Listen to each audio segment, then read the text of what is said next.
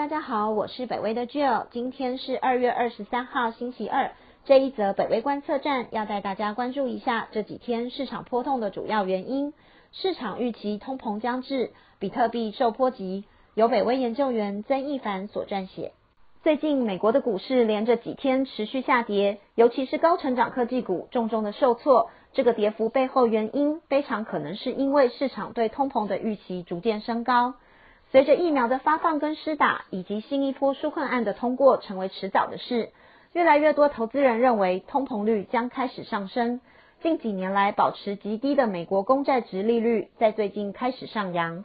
虽然两年期值利率没有变动，但是被视为指标的十年期公债值利率却上升到了一点三四 percent，是二零二零年二月以来的新高。除此之外，三十年期的值利率更飙升了将近半个百分点，达到二点一四 percent，使得众人担忧通膨将要到来。美国联准会从去年以来采取极宽松的货币政策，将利率维持在接近零的低点，每个月更购买总值至少一千两百亿美元的债券。除了货币政策之外，国会已经在新冠疫情纾困案上花费超过三兆美元。在这个礼拜结束以前，更可能通过总值一点九兆美元的提案。这样的货币与财政政策组合，使市场怀疑美国经济已经过热。而虽然失业率仍被疫情严重影响，通膨是无可避免的后果。投资人担心，如此联准会将会被迫提早升息，以抵抗通膨。